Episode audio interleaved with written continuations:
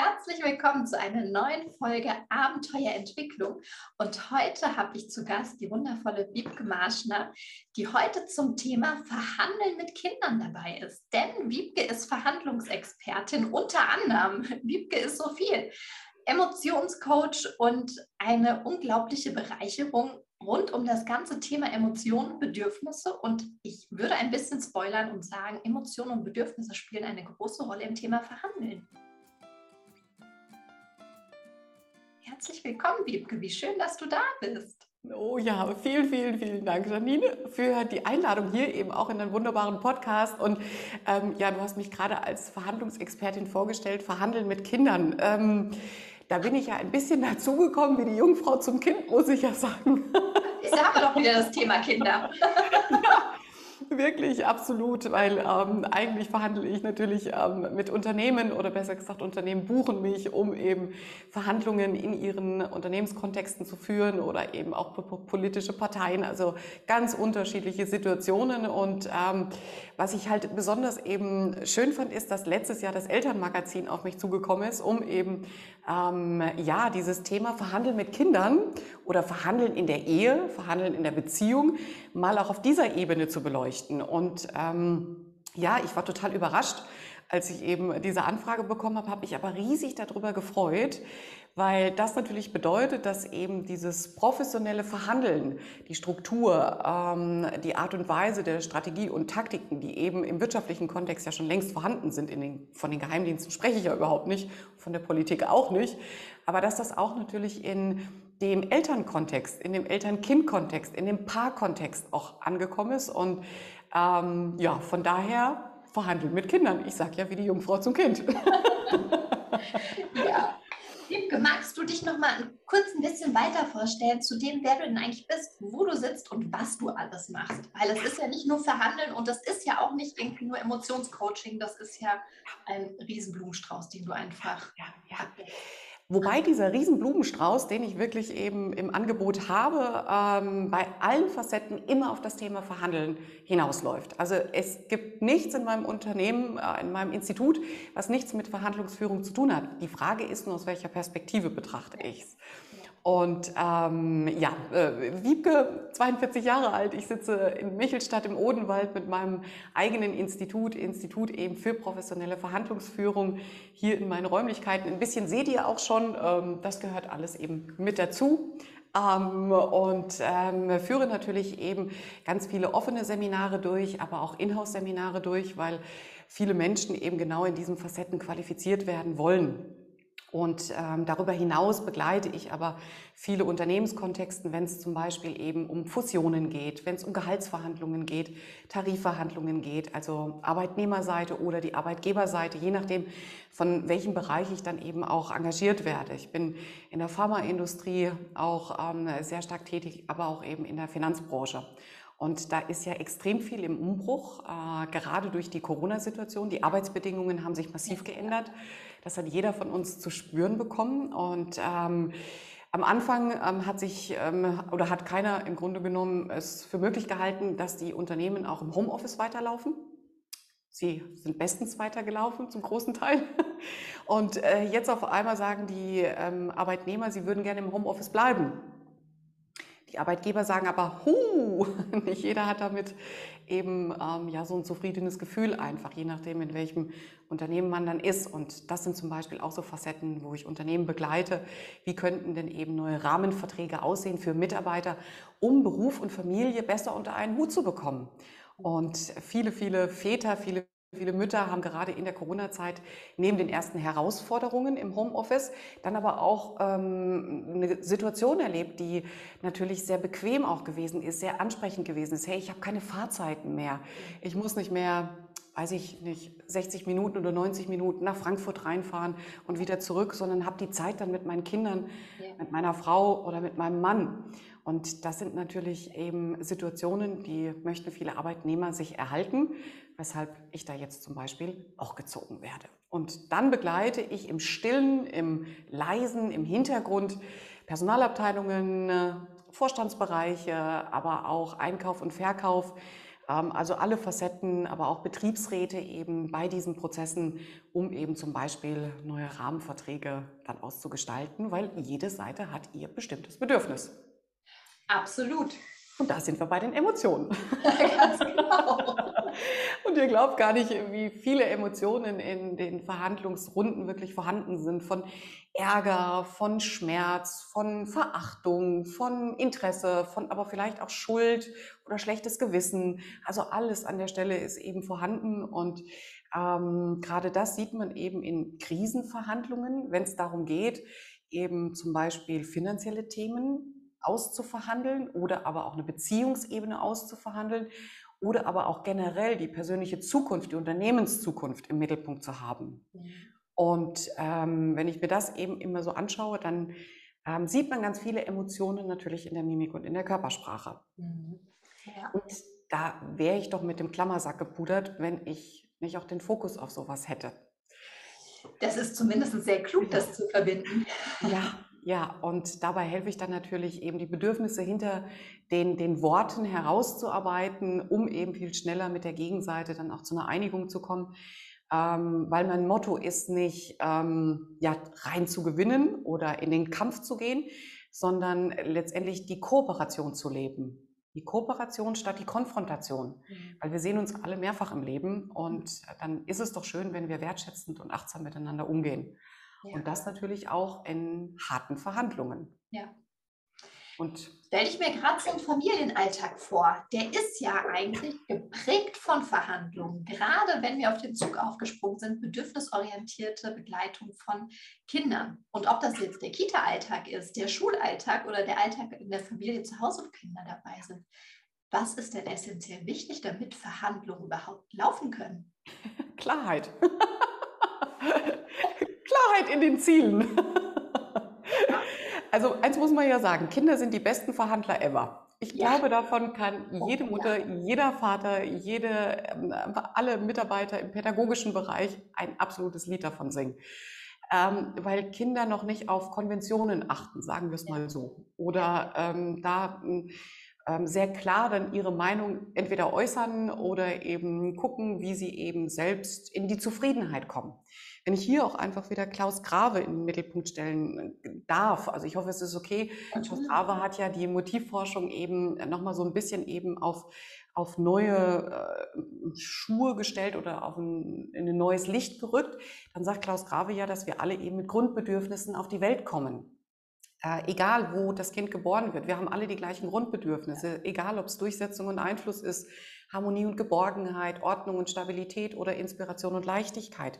Und diese Grundmotive zahlen alle auf ein und dasselbe ein. Zufriedenheit zu erlangen. Also wir streben alle Zufriedenheit an und Kinder natürlich auch. Und ja. nun ja, wenn das Kind halt mit Süßigkeiten am zufriedensten ist, dann wird es auch irgendwie versuchen, an die Süßigkeiten dran zu kommen, auf die unterschiedlichsten Wege. Definitiv. Definitiv. Ja. Und das machen die ja auch sehr clever.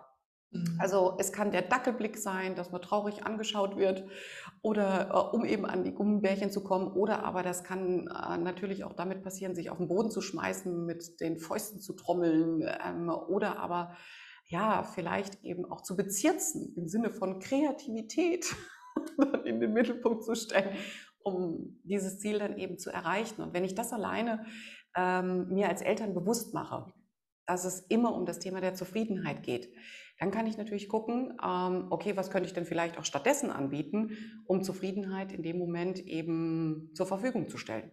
Mhm. Gleichzeitig brauche ich aber auch als Eltern eine Klarheit, was ist eigentlich nicht verhandelbar.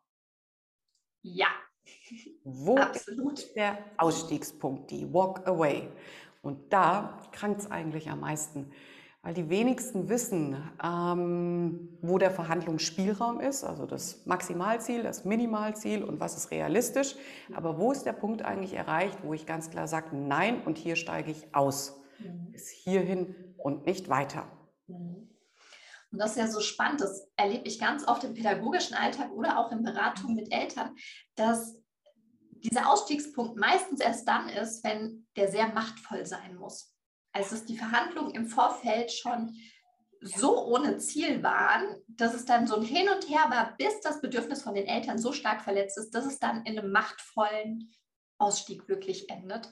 Und das ist ja eigentlich so schade, weil wenn wir davon ausgehen, wir können ja auf unterschiedliche Art und Weise verhandeln. Wir können ja verhandeln, dass wir eine Win-Win-Situation haben, dass es damit allen gut geht. Oder wir können als Eltern zumindest oder als Pädagogen sehr hierarchisch verhandeln, indem wir sagen, und unser Elternwille oder Pädagogenwille, der wird umgesetzt. Ja, ähm, ja, ich, äh, ja. ja, das können wir machen, aber ich glaube, das ist eher so ein bisschen der Verhandlungsstil der 90er Jahre. Ähm, ich meine, so ist es ja in vielen Unternehmen auch leider immer noch so.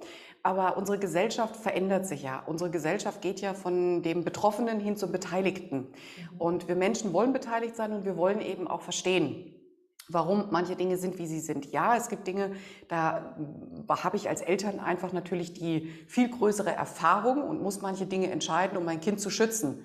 Das versteht mein Kind in dem Moment nicht. Das kann es gar nicht verstehen, weil es nicht die Erfahrungswerte hat. Und das sind zum Beispiel Dinge, da muss es Klarheit geben. Also ähm, es wird bei Rot nicht über die Straße gegangen. Ganz einfach. Ja. Ähm, und das ist dann ja auch ein Lerneffekt, dass eben in der Zukunft auch nichts ähm, Schlimmes passiert. Aber dann gibt es natürlich auch Facetten, wo ich ähm, auf jeden Fall mit meinem Kind verhandeln sollte. Gerade wenn es jetzt um, zum Beispiel um die Nutzung von technischen Geräten geht. Ich in meinem Freundeskreis ähm, habe ich ganz, ganz äh, liebe Freunde, die eben auch einen, einen, Sohn haben, der ist jetzt eben elf Jahre alt. Und ich meine, jedes Kind Heute ist das iPad, das iPhone ähm, oder überhaupt ähm, das Smartphone, aber auch Fernsehzeit ja nicht mehr aus dem Leben wegzudenken. Spezialisten sagen, in dem Alter, also so anderthalb bis zwei Stunden sind normal. Ich persönlich finde das schon echt viel. Ich weiß nicht, ob ich mit anderthalb oder zwei Stunden mein elf- oder zwölfjähriges Kind ähm, an technischen Geräten spielen lassen würde. Mm, aber wir haben dann so ein bisschen eine Strategie gemeinsam eben entwickelt, weil die auch gesagt haben, hey Wiebke, wie sollen wir uns denn da verhalten? Dass ich gesagt habe, okay, komm, lass uns doch einfach mal schauen. Wenn eben ähm, gewisse Dinge von dem Junior umgesetzt werden, zum Beispiel, dass freiwillig Obst und Gemüse gegessen wird, also ein Apfel oder eine Banane oder eine Möhre oder auch zwei Möhren, dann gibt es fünf Minuten Technik-Time obendrauf. Oder aber jetzt mal nur in die Tüte gesprochen. Das sind einfach Beispiele, um vielleicht so ein paar Ideen zu geben. Oder aber wenn du 15 Minuten Englisch gelernt hast, intensiv Englisch gelernt hast, mit Vokabeln und wir vielleicht eben auch als Eltern mit dir eben dann ähm, Englisch gesprochen haben, dann gibt es vielleicht 15 Minuten Zeit obendrauf. Mhm. Also das eine bedingt das andere. Und klar, hier sind wir in dem Verhältnis keine Leistung ohne Gegenleistung. Mhm. Aber was wird in dem Moment gelernt? Hey, es geht auch ein bisschen um Disziplin. Mhm. Oder aber, wenn dein Zimmer aufgeräumt ist, dann gibt es vielleicht noch mal zehn Minuten obendrauf, um Spiele zu machen oder um die Lieblingsserie zu gucken, etc. pp. Also für sich ein, ein Verhandlungstable zur Verfügung zu haben, ein Negotiation Table zur Verfügung zu haben, mit verschiedenen Positionen, über die wir verhandeln können, wenn Bedingungen eingehalten werden. Mhm. Ganz spannend. Und ich glaube, wir verhandeln ja noch viel häufiger im Kleinen, wenn es nur darum geht, kriege ich eine Kugel Eis oder kriege ich zwei Kugeln Eis? Und so ganz kleine Sachen. Oder ähm, ich möchte noch länger draußen bleiben. Und da finde ich es ja so spannend. Also du hast zwei Sachen gesagt, die mir gerade aufgefallen sind, die super spannend sind. Wir gehen erstmal noch ein Stück zurück auf die erste. Du sagst, das ist der, also diese Top-Down-Verhandlungsstrategie ist die Strategie eigentlich der 90er Jahre. Ja. So, die Eltern, die jetzt gerade junge Kinder auf die Welt bringen, die sind Ende der 80er, Anfang, Mitte der 90er geboren. Das heißt, sie haben als Kinder mit einer hohen Wahrscheinlichkeit genau diesen Verhandlungsstil mitbekommen. Und jetzt weiß ich ja, du bist ja auch Emotionscoach und kennst dich mit diesen ganzen Core-Ebenen super aus. Was haben diese Erwachsenen denn mitbekommen? Solange du deine Füße unter meinen Tisch stellst, solange gilt mein Gesetz. Sollen diese Menschen jetzt plötzlich anders mit Kindern verhandeln? Ähm, das, das, ist ja ganz spannend. Also wenn wir solche Dinge eben als Kind erlebt haben, ähm, in unserer eigenen Kindheit, sind wir ja in der Regel oder häufig gerade mit unangenehmen Emotionen konfrontiert worden. Ähm, ich meine, am Esstisch zu sitzen, Kartoffelpuffer essen zu müssen, bis der Teller leer ist und es geht nur mit so viel Apfelmus in irgendeiner Art und Weise, dass ich Zeug runterbringe und trotzdem brauche ich drei Stunden. Da geht es mir ja als Kind nicht gut. Das ist zum Beispiel etwas, was ich selber erlebt habe. Und wo ich, oh, ich kann mich an diese Zeiten echt erinnern, aber mir blieb hier nichts anderes übrig, weil die Maßgabe war, solange du an meinem Tisch sitzt und der Teller wird leer gegessen, vorher wirst du nicht aufstehen. Da konnte ich mich zehnmal im Kreis drehen. Das ja. war nichts. Ja. Ähm, also von daher ist das nicht positiv bei mir in meinem Kopf abgespeichert, auch nicht in meinen Emotionen positiv abgespeichert. Jetzt gehe ich in die Opposition. Ich bilde äh, aufgrund dieser Emotionen und dieser Empfindungen ein Oppositionsphantom. So sprechen wir das eben im Emotionscoaching oder benennen es eben im Emotionscoaching und mache es dann anders. Die Wahrscheinlichkeit also, dass ich als Eltern eher dann es komplett ins Gegenteil bringe, ist wesentlich höher, als dass ich das Gleiche mache als meine Eltern. Mhm. So, da falle ich aber ja auch wieder vom Pferd. Das heißt, das eine ist nicht gesund und das andere ist auch nicht gesund. Und deswegen muss ich mir einfach äh, bewusst sein, wenn ich jetzt eben Eltern werde, was möchte ich eigentlich mit meinem Partner zusammen meinem Kind weitergeben? Was sind denn die Parameter meiner Verhandlungen, an denen wir uns orientieren? Und Orientierung gibt Sicherheit. Struktur gibt Sicherheit. Und wir Kinder, wir alle haben das Bedürfnis nach Ordnung und Strukturen. Je strukturloser und ordnungsloser wir sind, umso unangenehmer ist unsere menschliche Verhaltensweise. Ja, ja. Also das ist extrem wichtig, sich erstmal klar zu machen, okay, was habe ich in meiner Kindheit erlebt? Was sind da so vielleicht so die Sprüche gewesen, die ich ähm, von meinem Vater, von meiner Mutter mitbekommen habe? Vielleicht hat der ein oder andere sogar noch erleben müssen, sich in die Ecke zu stellen, mhm. wenn ähm, nicht ich mich so verhalten habe, wie meine Eltern es wollten. Auch das ähm, ist mit unangenehmen Emotionen behaftet. Wie würde ich es heute als Eltern machen? Das ist dann die Gegenseite. Bilde ich da vielleicht nur aus Frust, es anders zu machen, ein Oppositionsphantom an der Stelle aus? Ähm, und dann sich klar zu machen, okay, die eine Seite ist schwierig, die andere Seite, das alles nicht zu machen, ist aber auch schwierig. Also was ist realistisch? Was ist gesund für unseren Nachwuchs? Und wo wollen wir Klarheit mit reinbringen? Und dafür gehört ja auch noch im ersten Schritt einfach mal zu überlegen, ist das denn der richtige oder der Weg, den ich auch gehen muss? Ob das der richtige ist oder nicht, mag mal dahingestellt sein. Ja. Aber erstmal sich die Erlaubnis zu geben, es überhaupt zu hinterfragen, ob ich so mit meinem Kind verhandeln möchte oder ob ich sage, so wird es gemacht und ja. setze es auf Biegen und Brechen um. Ja. Und ich glaube, das ist das, was natürlich im Moment die Elterngeneration, die jetzt Eltern ist, ganz, ganz viel erlebt hat. Oder auch Pädagogen in den Einrichtungen, die Jungen kommen jetzt ja erst nach. Ich glaube, das ist noch eine Erziehungsstil oder Methode, die einfach sehr, sehr fest in uns verankert ist. Mhm. Und die aufzubrechen und einen neuen Blick auf Verhandlungen mit Kindern zu gehen, ja. ich glaube, das ist sehr spannend, vor allem, weil ich mir auch, oder ich erlebe es ja selbst in meinem Umfeld, immer wieder diese Rückmeldung kriege von, die Kinder werden ja dann viel zu weich. Und äh, du kannst deinem Kind doch nicht alles durchgehen lassen. Das tanzt eh irgendwann auf der Nase rum. Das genau. hat ja nichts mit Verhandeln zu tun. weil das Kind hat ja ein ganz anderes Mitspracherecht, wenn es plötzlich mitverhandeln darf. Äh, ja, wobei, dann, dann lass uns doch noch mal reingucken, was bedeutet verhandeln. Also ähm, eine Verhandlung ähm, ist nur dann keine Verhandlung, wenn ich mir nicht selber klar bin, welches Ziel will ich eigentlich erreichen. Ja. Ähm, und wenn Kinder das merken, dann verhandeln die uns an die Wand. Ja. Also äh, ja. machen wir uns gar nichts vor. Ja ist egal, ob das jetzt äh, wir als Erzieher sind in den Einrichtungen oder die Eltern.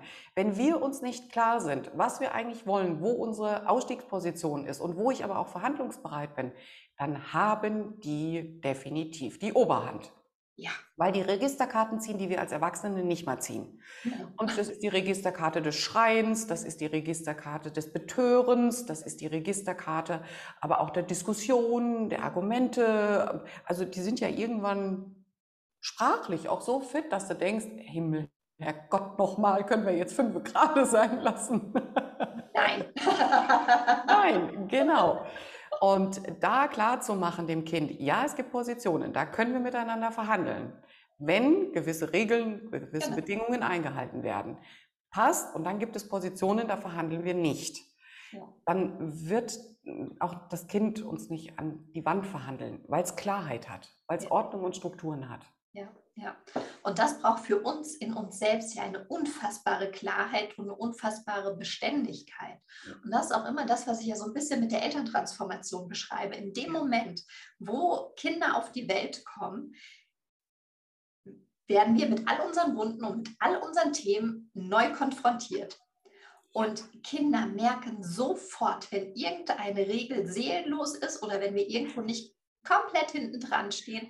Wenn es darum geht, zum Beispiel das Thema Essen, ist ja immer ein heikles Thema, ähm, wenn Sie merken, naja, das ist halt so eine Man macht das Regel oder man macht das Position und ich verhandle es nicht, weil man tut es nicht. Die merken es sofort und da und warum merken sie es? Und das ist ja wieder das Faszinierende. Und jetzt sind wir wieder beim Thema Emotionen und Emotionserkennung und warum ich eben auch ganz viel mit Emotionserkennung arbeite. Wir, wir, Menschen, wenn wir auf die Welt kommen, haben alle die Fähigkeit, Mikroexpressionen in der Mimik zu erkennen. Kinder, Säuglinge sind die absoluten Spezialisten da drin. Warum? Weil sie darauf angewiesen sind, Mikroexpressionen bei ihren Eltern, bei ihren Bezugspersonen zu erkennen, ähm, da ihr Leben davon abhängt. Also ich muss als Säugling die Emotionsstruktur meiner Eltern erkennen können, um zu wissen, wie, wie geht es ihnen. Wenn es ihnen gut geht, geht es auch mir gut. Ja. Das ist kein bewusster Prozess, das ist ein unbewusster Prozess. Weil das limbische ja lange fort, dieser Prozess von geht es den anderen gut, geht es mir gut. 14-Jährige, genau. wo wir sagen, boah, sind die sozial, guck mal, der weint, ja. der bringt Taschentuch und alles. Das machen die ja nicht, weil die so sozial sind, sondern weil sie wollen, dass es aufhört, damit es ihnen ja. selbst wieder gut geht. Ganz Eigentlich genau. ist es ein hochgradig egoistischer Prozess. Natürlich, es ist der, ja, es ist der egoistische Prozess, dass die Kinder auch wieder in die Zufriedenheit wollen, ja. wie wir Erwachsenen auch in die Zufriedenheit ja. wollen. Also es geht immer und da immer wieder an Klaus Grave denken, in die Zufriedenheit, in ähm, die Konsistenz im Grunde genommen. Unsere Hormone streben die Konsistenz an und ja, der Kleine schleppt dann das Taschentuch bei, damit es ihm dann auch eben wieder gut geht. Absolut. Und ähm, dadurch, dass sie eben die Emotionen bei uns äh, oder bei den Eltern erkennen können, bei ihren Bezugspersonen erkennen können, haben sie dich natürlich auch am Haken. Ja. Also im Positiven, sie sind viel sensibler als wir Erwachsene, die der Sprache mächtig sind, aber auch wie im Unangenehmen im Sinne von, die Regel ist nicht ganz so starr, wie es Mama gerade meint zu sagen. Und von daher, ähm, wenn unsere Kinder das doch können, dann sollten wir es als Erwachsene auch. Wir sollten ähm, genau fühlen und spüren und sehen, ähm, was gerade eben für ein Bedürfnis mein Junior oder meine Kleine dann eben hat. Und darauf dann auch eingehen, in Resonanz zu gehen, in diese Fürsorge zu gehen. Ja. Ja. Und deswegen spielen diese Bereiche Hand in Hand. Das, ich kann das gar nicht mehr trennen. Also ich kann Verhandlungsführung nicht mehr von Emotionen trennen, von der Emotionserkennung, aber auch nicht mehr ähm, aus dem Emotionscoaching heraus. Warum? Weil natürlich eben viele Menschen ähm, die härtesten Verhandler gegen sich selber sind und nicht gegen andere. Also ich hatte jetzt gerade eben erst wieder ein Coaching und ähm, es ist sehr spannend zu sehen, eben auch wieder im Business-Kontext, eine sehr erfolgreiche Persönlichkeit, ähm, die aber mit unglaublichen Selbstzweifeln zu kämpfen hat. Und kaum eben passiert etwas im beruflichen Kontext, ähm, wo, wo es kritischer werden könnte, dann springt eine innere Stimme an, die fast zerstörerisch mit einem selber umgeht. Und vielleicht kennt das der eine oder andere. Und da sind wir in einer Selbstverhandlung. Und ähm, deswegen ist auch Emotionscoaching für mich so wichtig, weil ich immer wieder erlebe, dass eben Menschen, wenn sie in einer Verhandlungssituation sind, gar nicht den Gegenüber als kritisch empfinden, sondern merken, ich bin dem nicht gewachsen, ich bin nicht gut genug, ich schaffe das nicht, ähm, ich habe zu wenig Kraft, ähm, ich bin zu dumm. Also da kommen ja die, die, die härtesten Glaubenssätze im Grunde genommen auf, weshalb ich auch diese Facette ganz stark natürlich mit einbeziehe. Also Emotionen pur. Ja. Wenn wir jetzt sinnvoll mit Kindern äh, verhandeln wollen, brauchen wir als erstes Klarheit in unseren Zielen, haben wir ja jetzt besprochen. Ja. Zum anderen wäre es doch aber auch total gut, wenn wir das, also ich gehe mal davon aus, wenn Kinder irgendwas wollen, steht da immer ein unerfülltes Bedürfnis hinten dran. Vollkommen egal, ob das ein Wunsch ist oder was anderes, was sie an uns herantragen. Es ist glaube ich zumindest, immer ein unerfülltes Bedürfnis hinten dran. Jetzt können wir von den Bedürfnissen ja über die Emotionen gehen. Das heißt, es wäre doch total klug, wenn wir zumindest so die essentiellen Emotionen im Gesicht von den Kindern erkennen würden. Ja. Wie können wir das machen? Ja, Natürlich eben auf die Mikroexpressionen und die Makroexpressionen achten. Das Schöne bei Kindern ist, dass sie eigentlich mehr Makroexpressionen zeigen als Mikroexpressionen. Mikroexpressionen sind Emotionen, die so in einem, in einem Zeitfenster von 0 bis 500 Millisekunden eben passieren. Und was ist eine Millisekunde oder eine Sekunde? Dauert ungefähr so lang wie ein Wimpernschlag. Mikroexpressionen sind also die Hälfte von einem Wimpernschlag. So kann man sich das ungefähr vorstellen. Und die werden eben im limbischen System gebildet. Die sind völlig unbewusst. Also alles, was wir angenehm erleben oder unangenehm erleben, bildet sich als Emotion hier hinten im limbischen System aus. Und dadurch, dass eben ja das limbische System mit unserer Gesichtsmuskulatur verdrahtet ist, zeigt es auch die Mimik. Jetzt sind Kinder ehrlich, ehrlicher als Erwachsene. Und die stehen eben auch zu den, den Empfindungen, die sie dann wirklich eben ähm, in sich tragen. Und äh, von daher einfach dem Kind viel ins Gesicht schauen. Mhm. Ich erlebe immer wieder, dass viele Eltern ähm, gerade eben, wenn sie mit Kleinstkindern unterwegs sind oder auf dem Spielplatz sitzen, ihr eigenes Smartphone in den Händen halten ähm, und gar nicht mehr so den Blick auf ihren Sprössling oder ihre Kleine haben. Ja, ja. Ähm, was ich persönlich sehr, sehr schade finde. Und ähm, der, der Blick natürlich auf die Zwerge zu haben, äh, zu gucken, okay, was ist denn wirklich da? Und dann aber auch zu gucken, okay, welche Emotion zeigt sich in der Mimik? Und wenn ich jetzt zum Beispiel Trauer sehe, und das ist der innere Stirnmuskel nach oben gezogen, die Mundwinkel nach unten. Ich glaube, die, dieses Gesicht kennen, kennen viele Eltern gut oder auch Pädagogen eben sehr gut. Dann steht hier eben die Emotion Trauer dahinter. Und dann geht es hier um einen Verlust. Das Kind hat entweder tatsächlich einen Verlust erlitten oder aber einen imaginären Verlust. Also wir zeigen nicht nur Trauer, wenn wir tatsächlich etwas verlieren, sondern wenn wir das Gefühl haben, etwas zu verlieren. Und das Bedürfnis dahinter ist Werteerhalt, Werteersatz oder aber ein Hilferuf. Mhm. Hier kann ich mir als Eltern dann eben die Frage stellen, okay, welchen, welcher Wert ist denn gerade verloren gegangen? Ja. Und wie kann ich diesen Wert mit Hilfe des Kindes in Zusammenarbeit mit dem Kind möglicherweise ersetzen? Oder handelt es sich um einen Hilferuf? Wie kann ich eben diese Hilfe zur Verfügung stellen? Und da ist eine Umarmung. Ja, total. Ganz, ganz wichtig. Ich meine, was machen wir mit Kindern? Ein Kind fällt hin, fängt an zu schreien, hat sich das Knie aufgeschlagen. Wir setzen uns hin und pusten den Schmerz weg. Also bitte, ja. als ob man Schmerz wegpusten könnte. Äh, rein technisch funktioniert das nicht, aber psychologisch natürlich. Da ist jemand, der sich um mich kümmert, ich bin beschützt, ich bin aufgehoben und ähm, es ist alles okay. Ja, ja. Lass uns das mal ganz konkret den Alltag von Familien ähm, runterbrechen. Ja. Zum Beispiel die Situation, eine Familie ist auf dem Spielplatz und es geht darum, nach Hause zu gehen, weil um, weiß ich nicht, 18 Uhr gibt es Abendessen. Jetzt haben wir fünf und um 18 Uhr soll es Abendessen gehen, muss vielleicht noch vorbereitet werden. Jetzt sitzt aber das Kind auf der Schaukel, will unbedingt schaukeln. Dann, ähm, es ist 17 Uhr erst. Mhm. Und wie weit ist der Rückweg? Naja, nicht so weit. Also 10 Minuten. Ja. Das heißt, dann wäre das erste Signal hier an der Stelle, ähm, wie wollen wir die Kleine oder den Kleinen nennen, der da auf der Schaukel sitzt? Finn. Finn. Also Finn sitzt auf der Schaukel, die Mama ähm, gibt das erste Signal an der Stelle. Finn, ähm, es ist jetzt 17 Uhr, um 18 Uhr gibt es Abendessen, ich fange jetzt an zusammenzupacken. Mama packt schon mal alles zusammen, ähm, würde vielleicht sogar an der Stelle Finn auffordern, mitzuhelfen. Mhm. Und da haben wir ja schon mal das erste ganz wichtig, dass wir ganz frühzeitig anfangen, die Kinder schon früh in die Verhandlung mit einzubeziehen. Ja. Und auch immer zu sagen, was ich gerade tue und auch sage, warum ich es tue. Nachvollziehbarkeit. Wir sind ja in der relationalen, motivationalen Klärung im Sinne von, wir Menschen wollen verstehen, warum Dinge passieren. Nicht umsonst fragen Kinder ständig nach dem Warum. Es geht uns zwar irgendwann gehörig auf den Sender, ja. aber ähm, sie tun es ja trotzdem. Warum? Sie wollen die Welt verstehen. Also kann ich hier ganz klar eben das Signal geben, okay, um 18 Uhr gibt es Essen, es ist jetzt 17 Uhr, das Zeitfenster versteht Finn noch nicht, aber er fängt an, Relationen zu bilden. Ähm, um dann zu sagen, wir packen jetzt zusammen, ich fange schon mal an, ähm, wie sieht's aus? Kann ich ja erstmal noch eine nette Frage stellen. Und dann kommt vielleicht die Antwort, okay, ich will jetzt aber noch weiter schaukeln. Dann kann ich hier das zweite Angebot machen im Sinne von, in Ordnung, noch zehn Minuten. Zehn Minuten sind, und jetzt zeige ich zum Beispiel auch die Uhr, wenn der Zeiger von da nach da gegangen ist. So viel Zeit hast du jetzt noch. Also ich erkläre wieder an der Stelle, was passiert hier eigentlich? Und dann zeige ich vielleicht in dem Moment auch mal den Zeiger, so jetzt ist der Zeiger bei fünf nach. Fünf Minuten hast du noch. Ja, ja.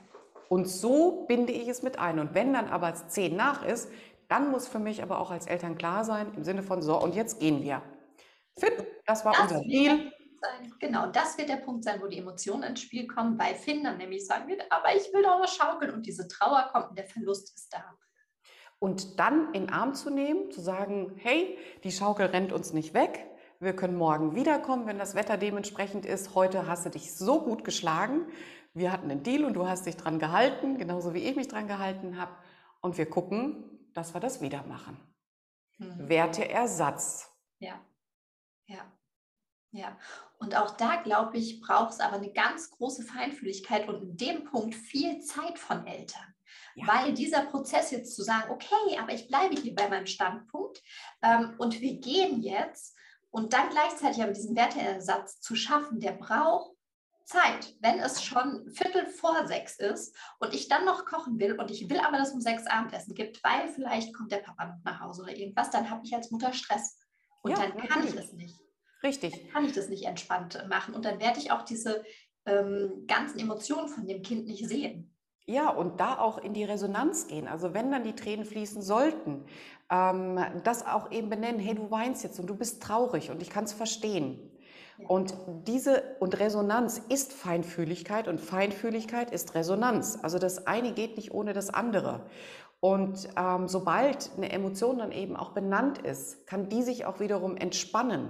Ja, ja. Also dann ist das okay. Und somit habe ich auf der einen Seite eben die Feinfühligkeit in Verbindung gebracht mit der Emotion oder die Resonanz dann eben in Verbindung gebracht mit der Emotion des Kindes, habe aber gleichzeitig eben auch wieder einen Werteersatz geschaffen, ja. beziehungsweise den Hinweis, hey, wir können das morgen an der Art und Weise auch wieder machen. Ja. Ja.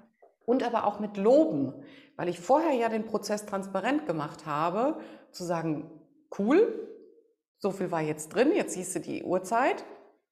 Auch wenn er es noch nicht versteht. Ja. Er, die verstehen das ratzfatz. Ja, ja. ja also, schnell. Ich muss da immer an Vera Birkenbiel denken. Die ist ja, ich meine, sie lebt schon lange nicht mehr und äh, wer weiß, vielleicht kennt der eine oder andere Zuhörer eben sie. Ich bin persönlich ein großer Fan von ihr ähm, und ich finde, sie ist einer der brillantesten Kommunikationstrainer gewesen, die es auf diesem Erdball gegeben hat, muss ich ganz ehrlich sagen, mit ihrem ganzen Spleen. Aber sie hatte einmal den Satz geprägt, sag, was du tust und sag, weshalb du es tust. Und das gilt in der Verhandlungsführung, wenn ich mit Arbeitgeber- und Arbeitnehmerseiten verhandle, wo es um Millionenbeträge geht. Genauso wie mit Finn auf der, Schul äh, auf der Schaukel, der momentan vielleicht noch nicht nachvollziehen kann, warum es so wichtig ist, dass um 18 Uhr das Abendessen auf dem Tisch steht. Ist er aber beteiligt? Total. Und das steigert ja auch einfach unglaublich die Kooperationsfähigkeit von Kindern. Wir haben ein Beispiel gehabt letzte Woche.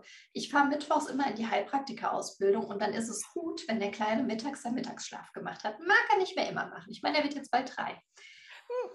Riesen, riesen hin und her, nein, er schläft nicht, er schläft nicht. Es hat ewig gedauert und irgendwann sagte ich, du, es wäre so wichtig, dass du heute schläfst, weil die Mama ist heute Abend was lernen. Und bis ich wiederkomme, das dauert wirklich lange. Du wirst sehr, sehr müde sein und die Mama ist dann zum Einschlafen nicht da. Wenn du Mittagsschlaf gemacht hast, ist die Wahrscheinlichkeit hoch, dass ich da bin zum Schlafen gehen.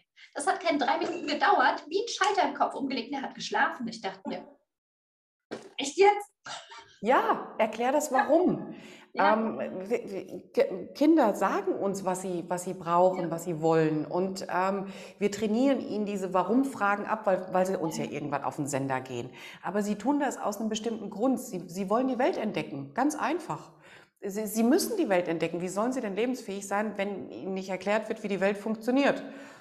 Ja. Und ähm, jede Warum-Frage, die gestellt wird, ähm, ist, ist, ist Gold wert. Und wenn wir ihnen doch vorweggenommen das Warum erklären, ja, ja.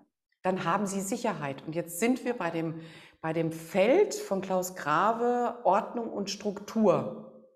Wir haben das Grundbedürfnis nach Ordnung und Struktur, nach dem Verstehen. Ja, ja. Ja, und auch wenn du dann einfach so Bedürfnispyramiden dir anguckst, wie Maßlos Bedürfnispyramide oder irgendwas, die er ja sogar auf Kinder noch ein bisschen angepasst hat. Das Grundbedürfnis ist Sicherheit. Also nach diesen ganzen funktionellen Sachen, die wir haben, steht als nächstes großes Bedürfnis Sicherheit. Und Ordnung und Stabilität gibt den Kindern Sicherheit. Dieses Vorweg informieren, vorhersehbar sein, transparent zu sein, gibt ja wieder viel, viel Sicherheit und nur dann können Kinder kooperieren. Und wenn wir natürlich über Verhandlungen sprechen, müssen wir auch ein Stück weit über Leitung und Führung sprechen. Das ist ja das, was wir eigentlich die ganze Zeit tun. Zu sagen, hier sind meine Grenzen ganz klar und jetzt gehe ich in eine positive Leitung, damit Kinder auch lernen zu kooperieren, sich anzustrengen und bei einer Sache dabei zu bleiben. Wenn ein Kind in Verhandlungen immer wieder lernt, weil also die wissen ja genau, welche Knöpfe sie drücken müssen, wenn ich immer wieder diesen gleichen Knopf drücke, dann muss ich mich nicht anstrengen, dann muss ich dies nicht machen, dann muss ich dies machen, dann kriege ich alles. Ja, und deswegen ist es so wichtig, weil du gerade eben auch äh, die, die Leitung äh, von, von ähm, Einrichtungen eben äh, beschreibst.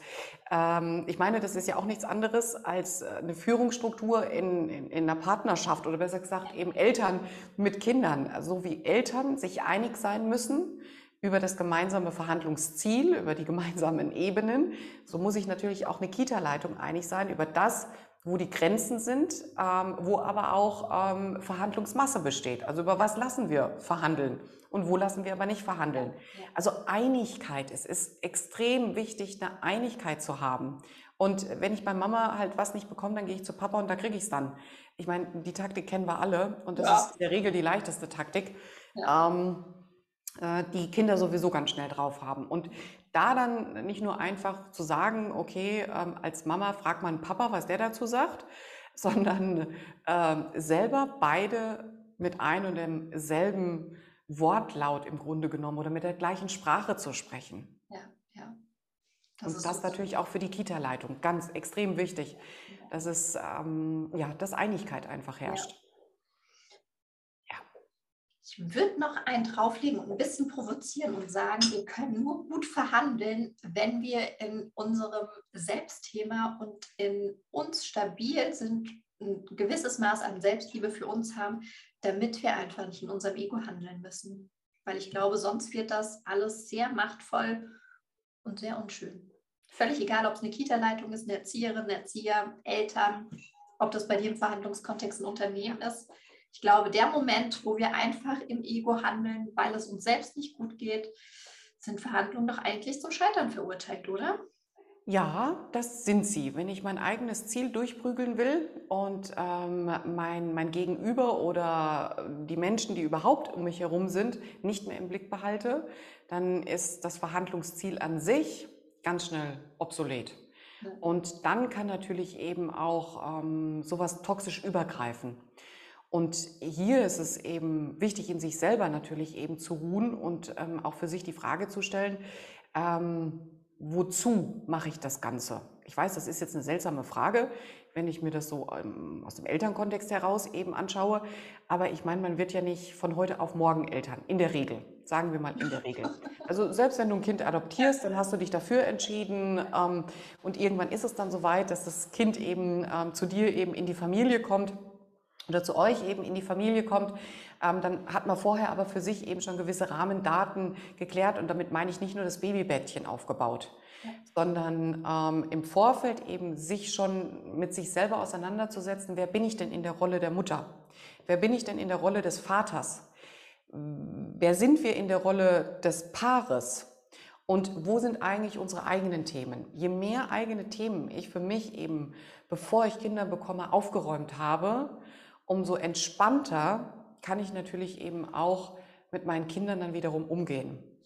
Total. Und ich fände es so wertvoll, wenn es sowas als Kurs irgendwie für Menschen gibt, die Kinder haben wollen, weil ich glaube tatsächlich, die Realität sieht so aus, dass die Menschen Kinder haben wollen und plötzlich sind Kinder da und dann denken sie sich, ja scheiße, es war gar nicht das Bedürfnis, was ich befriedigt haben wollte, dass ich mit diesem Kind verbunden habe.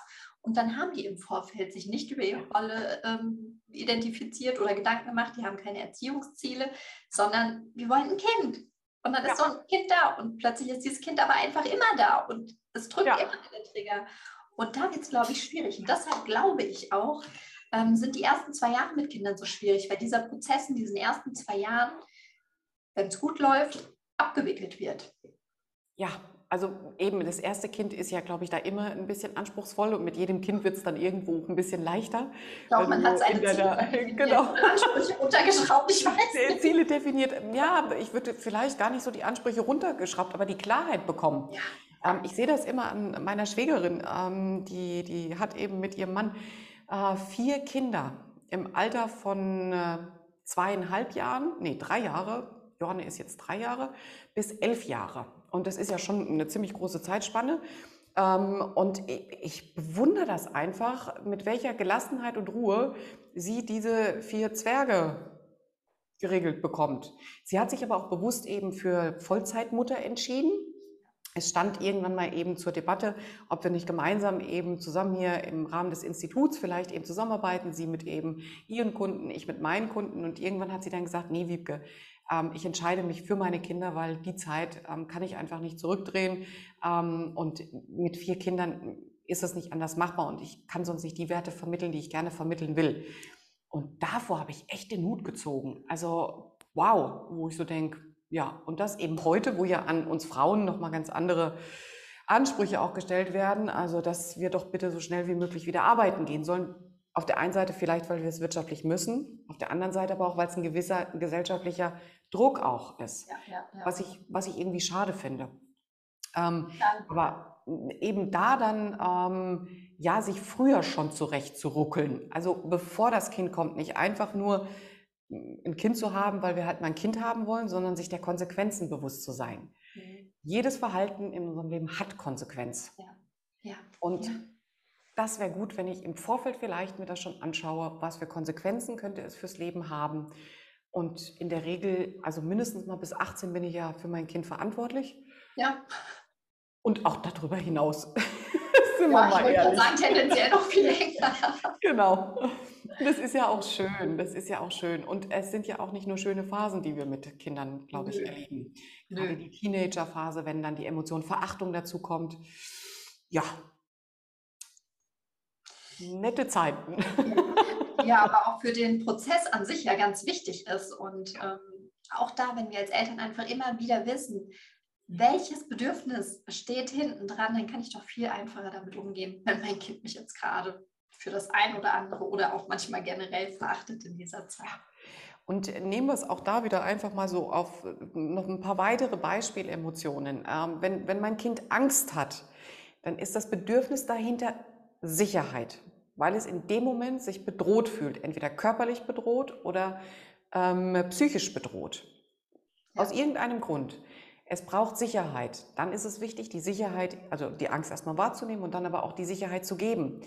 Ähm, wenn es Ärger empfindet, dann steht hier die Funktion im Mittelpunkt, dass das Kind oder dass wir Menschen, wenn wir Ärger empfinden, ein Zielhindernis für uns definiert haben. Da ist ein Zielhindernis und ich habe das Bedürfnis, dieses Hindernis aus dem Weg zu räumen. Mhm.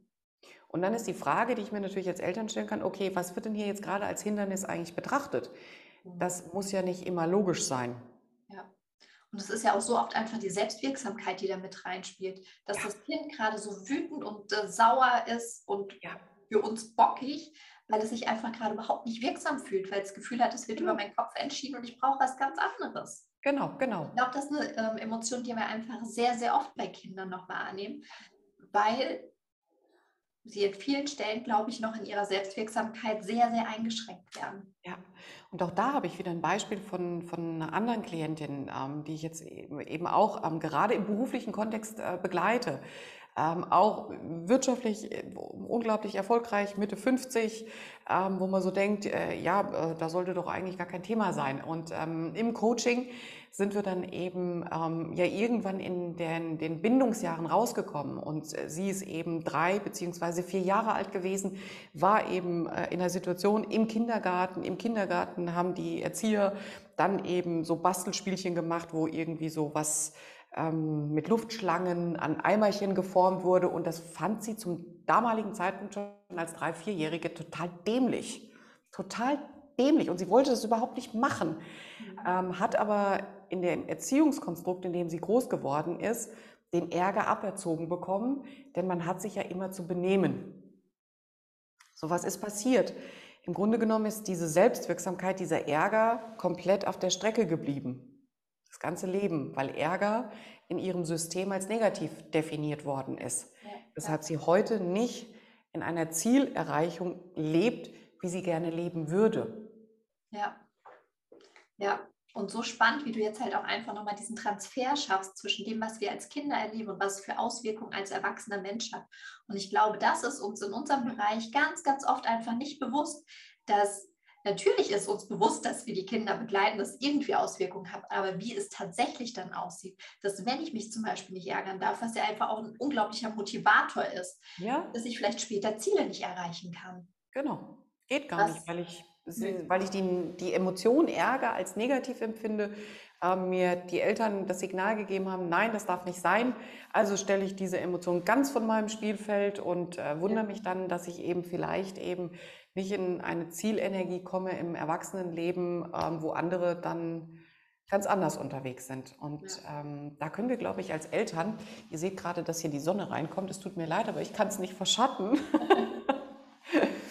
ähm, ja, da können wir, glaube ich, als Eltern ganz viel schon gerade in dem Bindungsalter 0 bis 3 und 3 bis 6 ähm, auch anders machen. Und das sollten wir, ja, glaube ich, auch. Ja, ja, total, total.